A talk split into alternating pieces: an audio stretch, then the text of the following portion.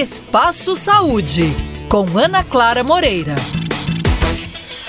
O atacante Neymar foi submetido recentemente a uma cirurgia no tornozelo depois de quase um mês lesionado.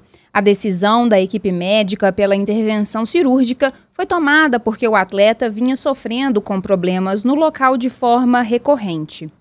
Para falar sobre esse assunto, eu converso com o doutor Fabrício Busato, médico do esporte e integrante da Sociedade Brasileira de Medicina do Exercício e do Esporte. Doutor, até que ponto é possível uma recuperação plena? Neymar sofreu uma entorse de tornozelo, uma lesão ligamentar. Não se falou qual o ligamento e a extensão ou a gravidade dessa lesão. O Paris Saint-Germain não divulgou isso. Não houve fratura. Relativamente é frequente em pessoas que têm essa entorse mais no futebol. A possibilidade de recuperação é total e plena, desde que não haja um comprometimento total do ligamento, lesões articulares, lesões ósseas o processo de recuperação pode e se fará preservado. E quais os principais tratamentos para o problema?